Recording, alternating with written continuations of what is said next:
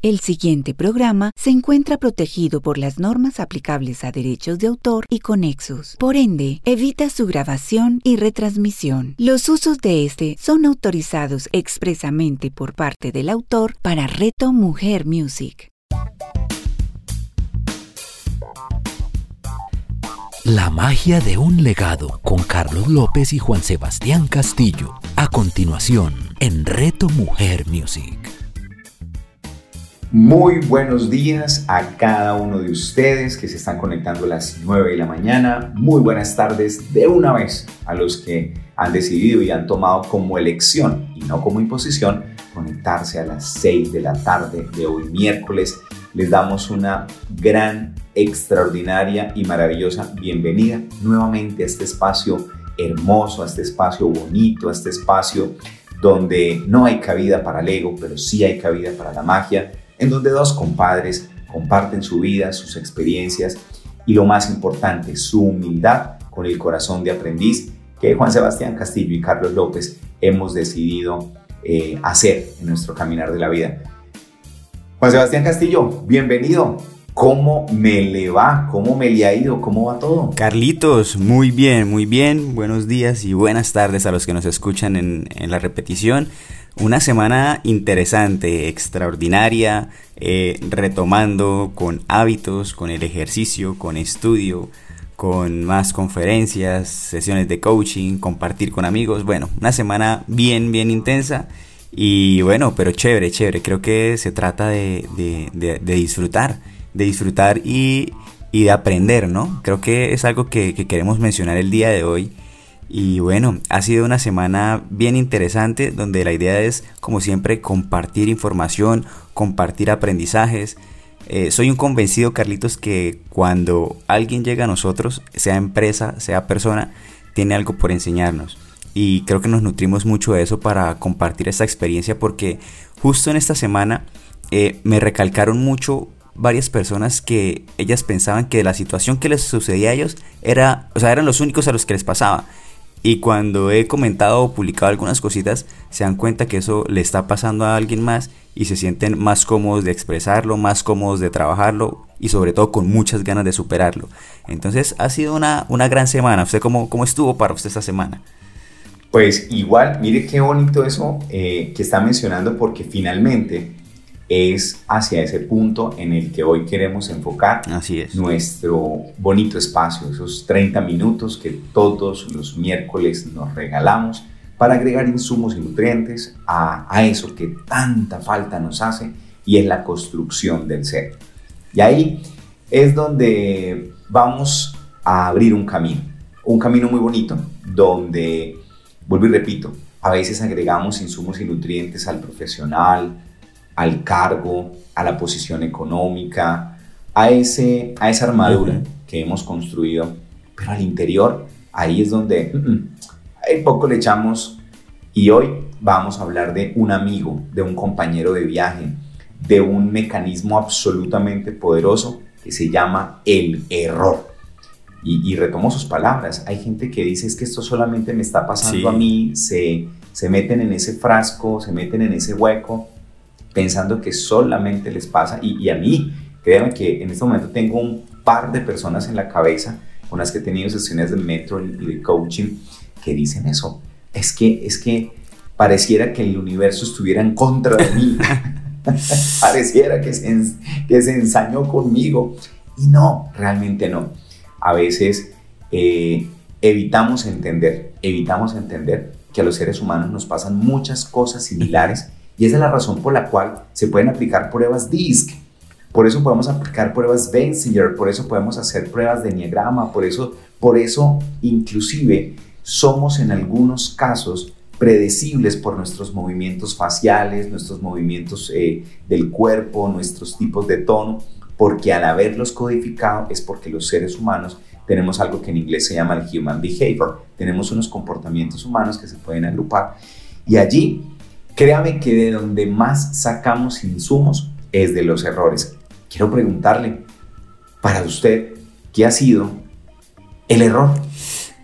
El error, sí, que, muchas veces lo llamamos error. Sin embargo, eh, creo que cuando recibimos más información y entendemos que el error puede llegar a ser un aprendizaje. De hecho es eso, es un aprendizaje. El error e-, es, es el, intentarlo tal vez sin información, sin experiencia, pero y no por eso está mal. Eh, hace, lo hemos visto y, creo que llamarlo error incluso nos lleva a un contexto negativo, a un contexto de bloqueo, eh, pero aquí de una vez es, es el momento para, para proteger, eh, o más bien para proteger no, sino para cambiar nuestro diálogo para que no nos afecte de alguna forma y con eso podemos eh, llevarlo a, potencializar el tema y lo que hemos hablado en otros momentos, Carlitos. No es lo que sucede, sino es lo que hago con lo que sucede.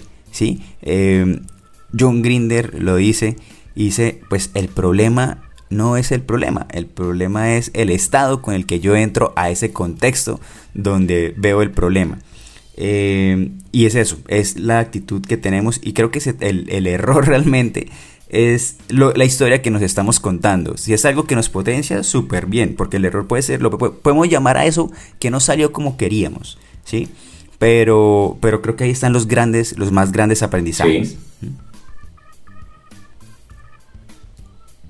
Perfecto. Entonces, con base en eso, quiero, quiero invitarlo ¿qué tan común ha sido para usted cometer errores?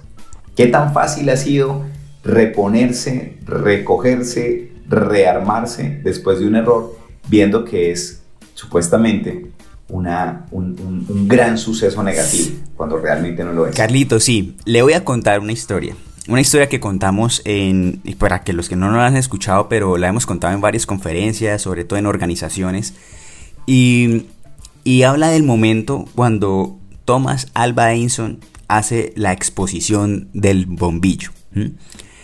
Él hace la exposición del bombillo, digamos que bueno, después de todo el momento, después de todos los intentos, después de, todos los, los, los experimentos que logró, hablan acerca de que él lo intentó mil veces. Ya después en esa, en esa vez, en la, esa última, en, esa, en la mil, eh, ya lo tiene. Entonces, bueno, él aprovechando todos sus medios, hace un, un Instagram Live, invita a toda la gente, entonces no voy a lanzar el bombillo, tal. Y en esa época que ya era de moda. Sí, sí, sí, sí, ya. En esa época el Instagram. Ya Twitter eso lo publicó ahí en todos lados. Eso era, una, eso era, ya, ya esa gente. Claro, o sea, que usted y yo no tuviéramos cuenta. No quiere decir que no se utilizara. claro. Entonces dice, bueno, no, no lo hago por Zoom porque mucha gente no puede acceder y se me corta tal vez a los 40 minutos, pero hagámoslo por Instagram Live que ahí sí tengo una hora por lo menos. Y llega en ese momento Em, listo, lo muestra, cuenta que fue un trabajo difícil, que lo intentaron, pero que pues por fin ya se hizo la luz eléctrica. Y en el momento del lanzamiento, hay alguien que tal vez alguno de esos que llaman hoy haters, alguien que no lo quería mucho, y salen los comentarios, entonces, bueno Tomás, pero cuéntenos qué se siente fracasar mil veces antes de dar con la bombilla. Y pero entonces espere, Sebas, espere tantico ahí, espere tantico ahí, porque si usted me está diciendo eso, vamos hoy, hoy en este programa, vamos a utilizar un, sonido como el de una campana. ¡Ping! Porque cuando escuchen ustedes la campanita, es porque les vamos a botar una frase brutal, una frase completamente diferente a lo que concebimos el error. Y al contrario, vamos a durante este espacio bonito, a darles una serie de tips a través de frases. Así que, Castillo, ¿está listo para que sonemos la campana? Ahí, sonemos esa campana entonces. A la, eso, sonemos la campana y por favor, ¿qué fue lo que le respondió Thomas Alba Edison a este personaje? Entonces, en ese momento, Thomas Alba Edison, que era muy juicioso escuchando la magia de un legado y ya sabía cómo interpretar este tipo de preguntas y este tipo de escenarios, le dice, no fracasé mil veces. Resulta que la bombilla es un invento de mil pasos. No fracasé mil veces, encontré con éxito mil formas de no hacerlo. Entonces, solamente para que cada uno que está escuchando en este momento haga su comprensión acerca de lo que llama errores. Usted me preguntaba cómo me he sentido con los errores, cómo me ha ido con los errores, qué tan fácil ha sido reponerme. ¿Y por qué cuento la historia? Y ahora le respondo, sí, en este momento. Em, en la medida que nosotros tenemos información y lo que hacemos es justamente em, reescribir, resignificar cada cosa que nos pasa. Recuerden que nosotros en algún momento hablamos que cambiamos por una de tres razones. Una de ellas es porque aprendemos demasiado, porque sufrimos lo suficiente o porque nos cansamos de lo mismo. Pero en esta primera, que es cuando aprendemos demasiado, cuando llega una información a nosotros que nos colapsa el discurso que teníamos antes, vemos las cosas de una manera diferente. El hecho, lo hemos dicho muchas veces, no va a cambiar. Sin embargo, la interpretación sí. Entonces, en la medida, tal vez antes era incluso más fácil quejarnos. Pero en, el momento que llegó el momento, o sea, en el momento que llega información y podemos dar un significado diferente, Primero, asumimos nosotros la responsabilidad. Ahí sabemos que cuando asumimos la responsabilidad tenemos el control de hacer que las cosas empiecen a cambiar.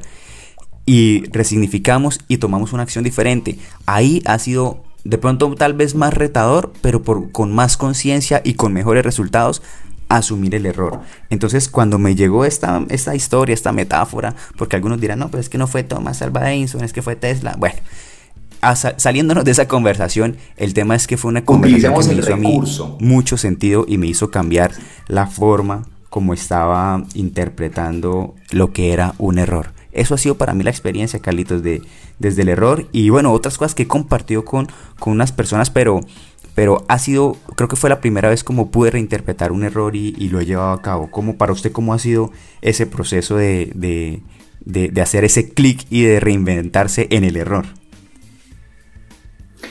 Sí, ahí hay algo interesante. Y voy a retomar su, su frase, porque sí, yo sé que inclusive nosotros decimos en nuestros talleres y conferencias que realmente el, el, el génesis de la bombilla estuvo en manos de Nikola Tesla. Nikola Tesla tenía una frase muy bonita, muy bonita, que dice que si quieres descubrir realmente los secretos del universo, piensa en términos de frecuencia, energía y vibración.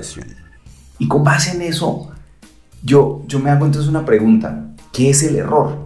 El error. Y aquí, ¡tim! Suena otra vez campanita y voy a botarles una frase de una persona que logró hacer una transformación en la forma en la que veíamos las cosas y es el señor Henry Ford. ¿Se acordarán ustedes por allá?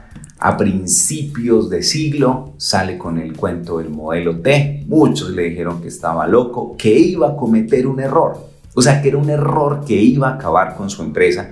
Y se imagina donde este señor hubiera hecho caso. No tendríamos hoy muchas de las eh, capacidades que inclusive en ingeniería industrial se, se, se enseñan. Usted que es ingeniero industrial. Voy a recurrir entonces a una frase de él que dice, el único error real es aquel del que no aprendimos nada. y esa frase es, muy buena, claro, porque es que, eh, y, hay algo muy importante, el error real, y se la va a votar, se la va a votar con Arial 72 negrilla doble línea para que lo tengamos clarísimo en lo que voy a mencionar. Y es que mucha gente, muchos de nosotros, hablábamos que del error se aprende.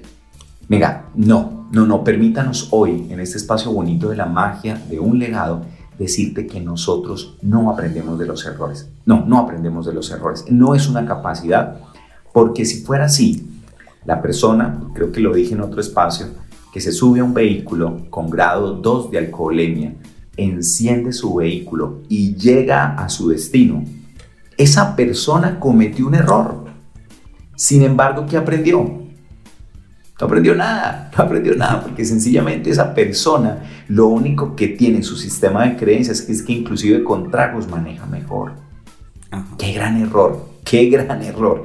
Del error no se aprende, pero de las consecuencias sí. Así que la frase de Henry Ford es muy bonita porque el error real es aquel, es aquel, o lo que dice ahí, del que no aprendemos nada porque realmente el error real no nos está permitiendo enfocarnos en el resultado, en la consecuencia. Así que tengamos mucho cuidado cuando cometemos el error y decimos, ay, sí, sí, sí, yo cometí el error.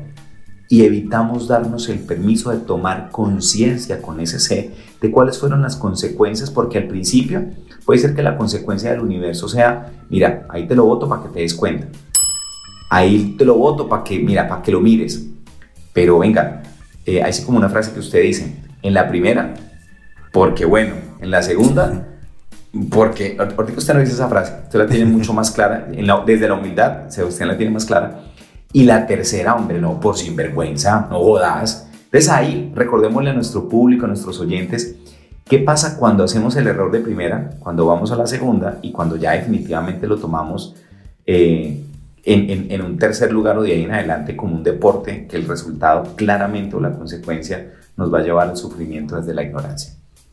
Sí, Carlitos, además que me acuerda de, de, de algo que les digo a mis coaches especialmente, y bueno, también en organizaciones lo he mencionado, cuando, cuando sí, cuando tienen un patrón de comportamiento repetitivo. Y el tema es eso, nosotros incluso hablamos de las creencias. ¿Cuáles son las creencias verdaderas y cuáles son las creencias falsas? Las que me generan un resultado son verdaderas, pero las que no he experimentado e incluso ni siquiera me generan ningún resultado pueden ser creencias falsas. Y les decía a ellos, eh, que había un meme que vi alguna vez que decía, yo jamás cometo el mismo error dos veces. Lo cometo cinco o seis para estar seguro. Entonces, sí, sí. viene, tiene que ver mucho eso, ¿no?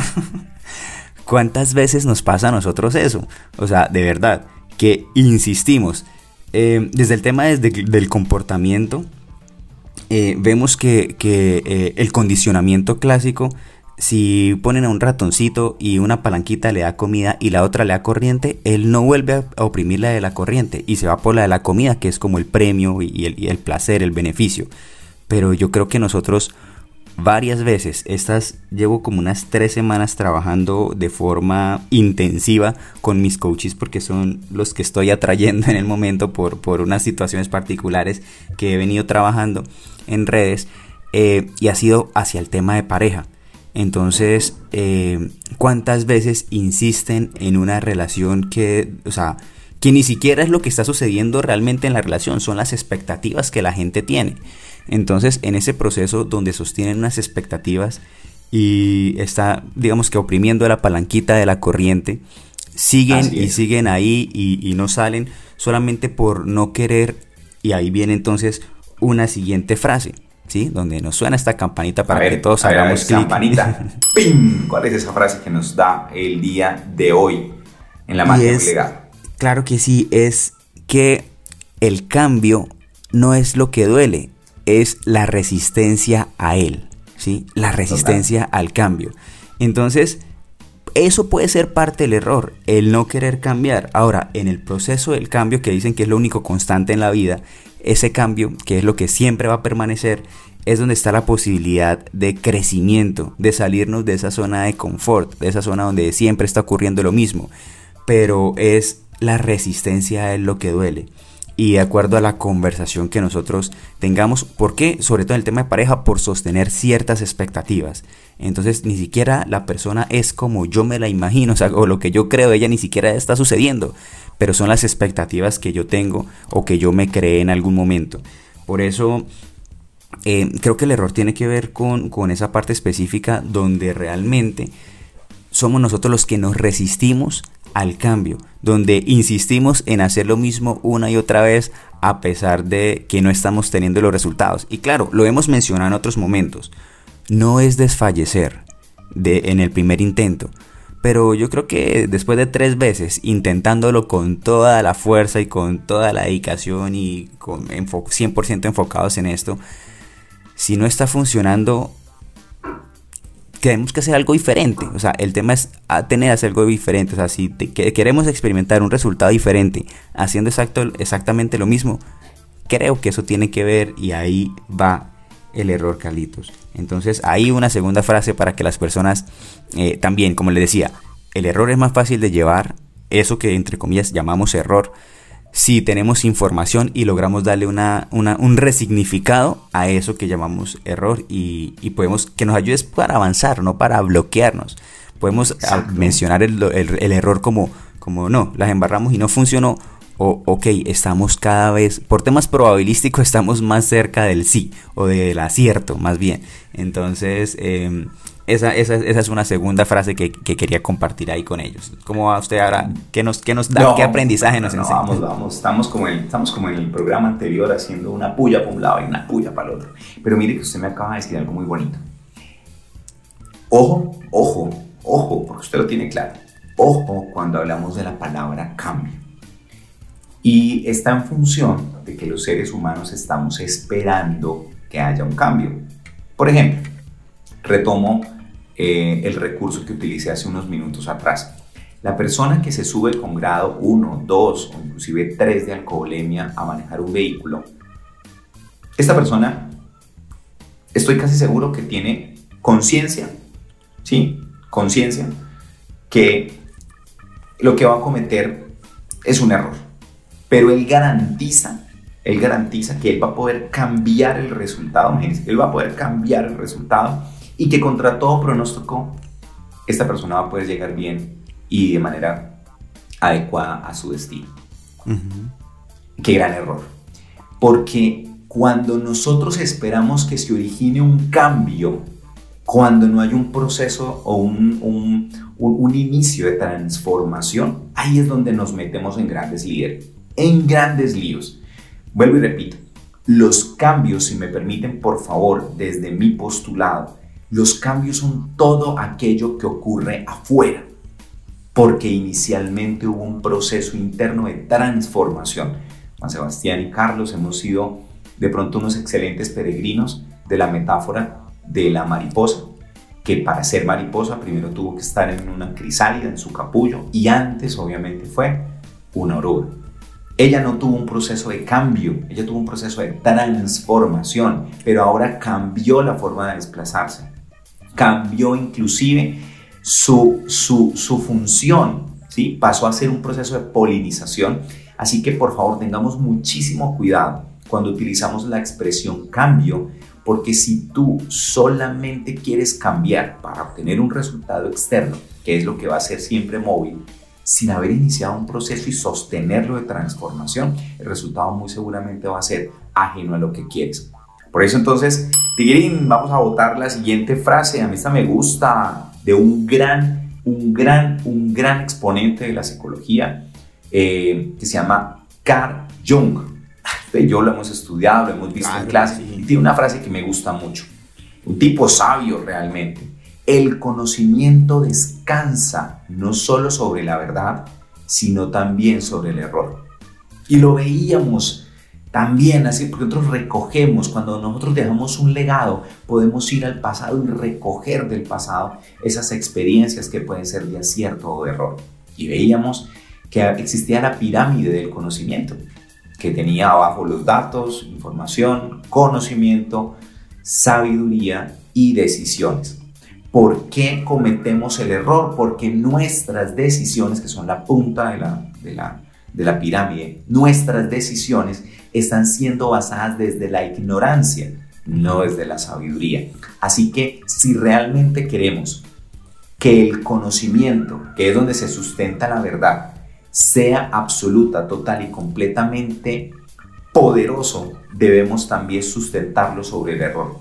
Recordemos que, yo repito, en la pirámide de abajo hacia arriba, la base más grande son datos. Son datos. Y si solamente centramos nuestras decisiones en datos, vamos a cometer muchos errores.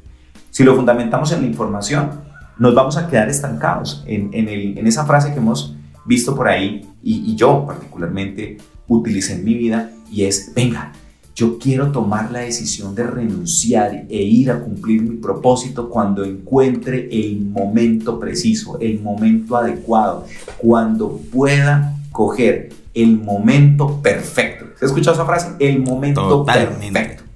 El momento perfecto.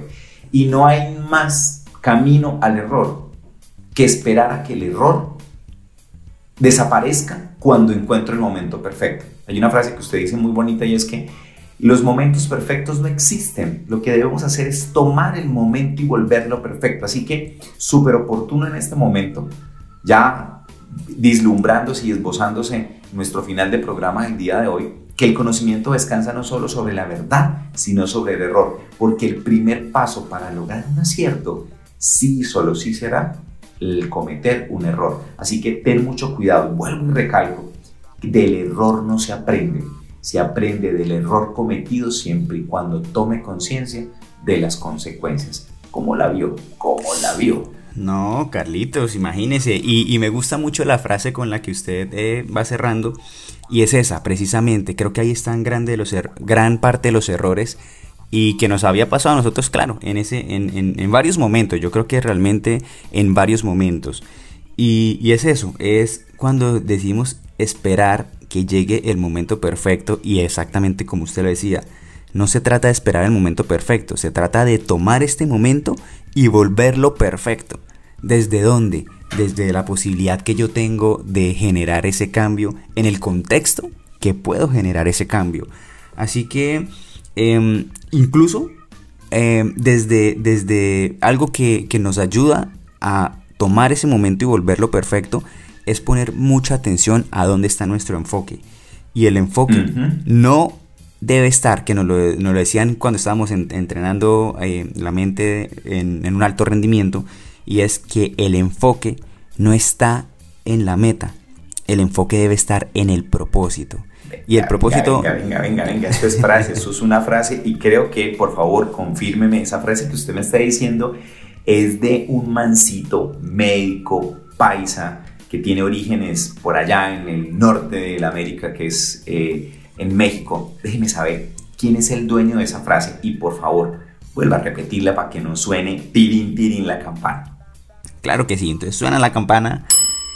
Y esta frase es de Jonathan Jair Bustamante, entrenador mental de Mariana Pajón, por eso nos enseñaba acerca de cómo era estar en un estado también de alto rendimiento.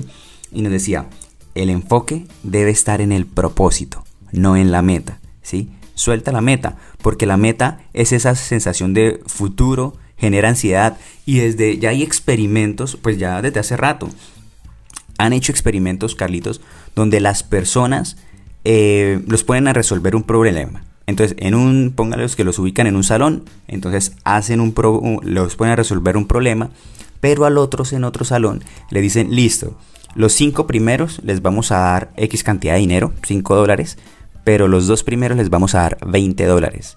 Así que tenían una motivación. Pero atención porque lo complicado que puede ser sostener esa motivación si no lo manejamos de una forma adecuada. Cuando tomaron los tiempos, resulta que el resolver el problema a los que les ofrecieron un premio, eh, están esperando efectivamente qué tan rápido lo hacían porque estaba esa motivación. Y qué sorpresa cuando se dan cuenta que duraron 3 minutos y medio en promedio más que los que estaban en el otro salón que no tenían esa, esa, ese estímulo. Entonces, ¿cómo cuando algo, o sea, en ese momento los puede estar bloqueando porque se enfocaron en qué? En los 5 y en los 20 dólares, en ser los primeros. Los otros lo hicieron por disfrute. Lo hicieron por retarse ellos mismos, lo hicieron por crecimiento personal, ¿sí? Por un logro. Y ahí está eso. Creo que el propósito, cuando algo lo hacemos por el propósito, tiene que ver con dos cosas. Con contribución y con desarrollo personal.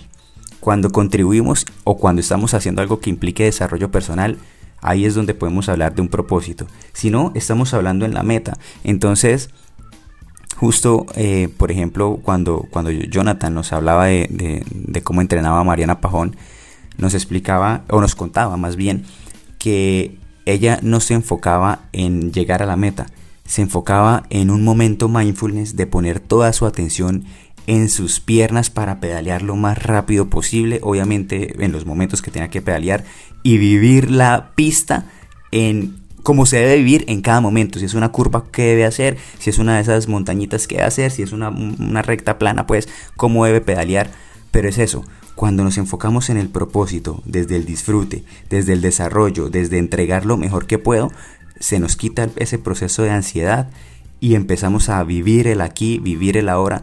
Y, justo hace poco escuché esta frase, o retomé con esta información más bien, y, me di cuenta, Carlitos, que por ejemplo, en el caso mío, con, lo del el, accidente que sufrí hace ya año y medio, que es un proceso que por ahora, por estos días, estoy cuadrando ya, pues cuadrando no, esperando si ya una cita para, para irse a agendar la última cirugía, esperando que ya sea la última, porque creo que sí ya sea la última.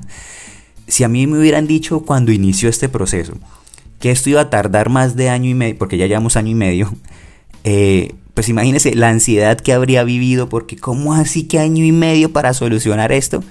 Pero el enfoque nunca estuvo allí, el enfoque siempre estuvo en, de ahí la frase, esto es lo que hay, con lo que tengo hoy, ¿qué puedo hacer?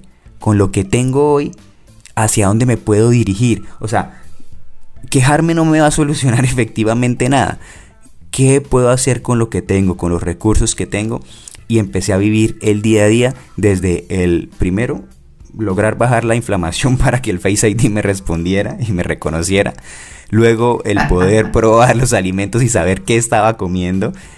Y bueno, ya hay todo el proceso de desarrollo que, implicó em, eh, el superar esta situación. Pero el enfoque no estaba en la meta, o sea, el enfoque no era el ya estar bien, el enfoque es desde el propósito, desde hoy, esta situación que me trajo, que aprendí, qué puedo hacer, ok, estoy hospitalizado, estoy en cama 15 días, bueno, en ese momento no sabía que iban a ser 15 días, pero sí tomé esa situación y fue desde el, ok, ¿qué hago con esta situación?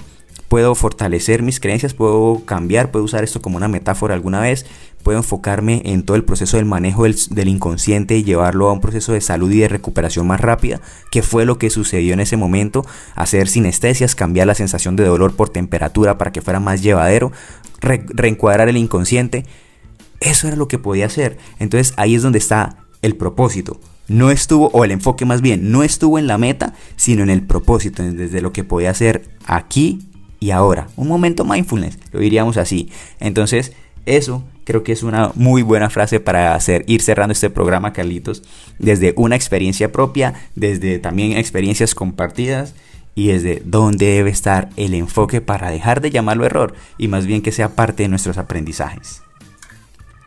No, definitivamente. Esto, esto lo que logra es inspirar y, vea que ya habíamos terminado las frases, pero eh, voy, a, voy a votar otra. Hágale. la del cierre, la del cierre, la del cierre. Porque es que usted, vuelvo y repito, esto, esto tiene mucho también de, de acapela, y que lo vamos haciendo en la medida en que nos vamos dejando guiar. Pero para cerrar el programa quiero dejar una frase de un trompetista, se llama Dave Turner. Él, él tiene una frase que usted me la hace recordar con, volviendo a retomar esa situación vivida, que no fue un error, sino una situación y dice lo siguiente, dos puntos, abro comillas, doble línea negrilla. El error del pasado es la sabiduría y el éxito del futuro. Total. El error del pasado es la sabiduría y el éxito del futuro. Y le voy a agregar un pedacito ahí. Impronta Carlos López. Cuando tomas acción desde una intención, desde el amor, en el presente. Es así de sencillo. Mire, y creo que eso fue lo que nos sucedió a muchos en este planeta cuando a mitad del año pasado dijimos, ya no puedo seguir cometiendo los errores de marzo, de abril y de mayo. No, no, no, no, ya no, porque estaban, estaban prácticamente en julio. ¿Y de qué manera?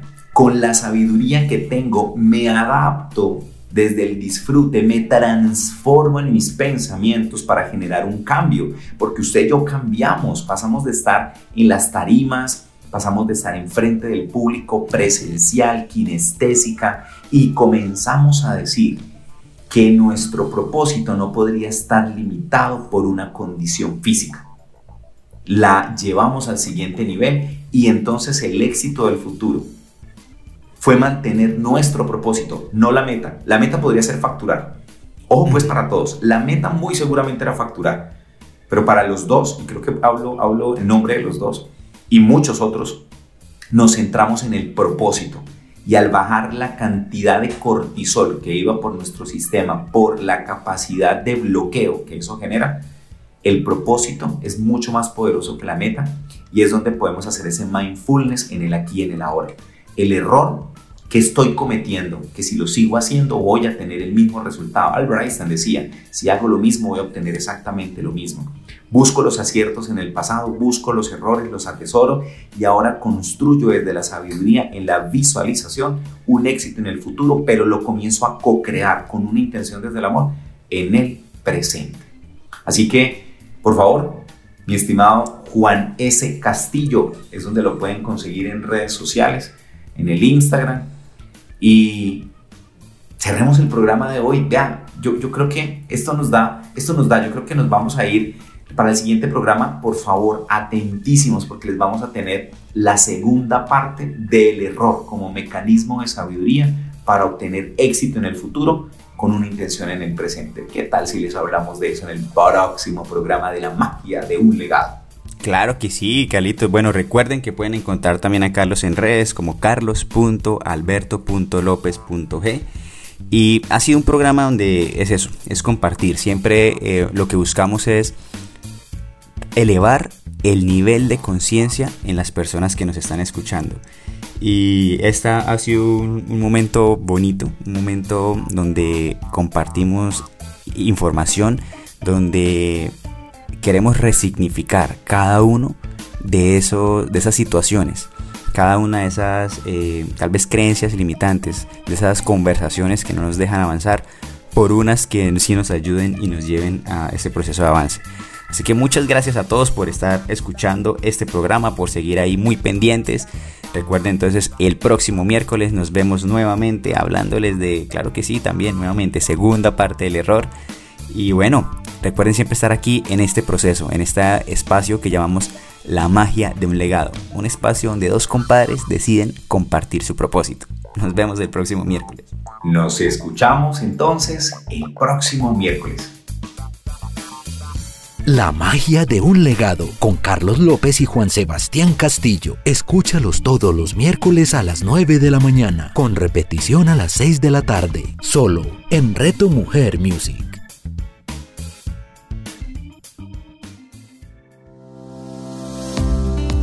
Hola amigos de Reto Mujer Music. Tenemos un nuevo espacio para encontrarnos en Real Pro y conectarnos con los secretos para convertirnos en un verdadero profesional. Un gran abrazo para todos ustedes y recuerden, algo bueno va a pasar.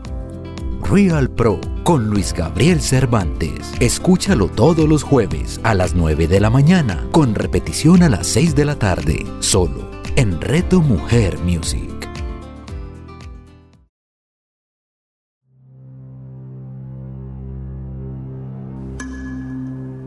Hola, mi nombre es Jacqueline Zanabra Escobar te invito para que me acompañes y viajemos juntos por un mundo maravilloso y sublime, un mundo completamente revelador que es el mundo de los símbolos, de ese lenguaje y significado que cada uno de ellos tiene, y en especial para que conozcamos juntos esa misteriosa virtud y esa conexión ancestral que los símbolos tienen con lo que somos nosotros, con nuestra mente, nuestro cuerpo, nuestra alma y nuestro espíritu. Jacqueline Sanabria. Escúchala todos los jueves a las 11 de la mañana, con repetición a las 8 de la noche, solo en Reto Mujer Music.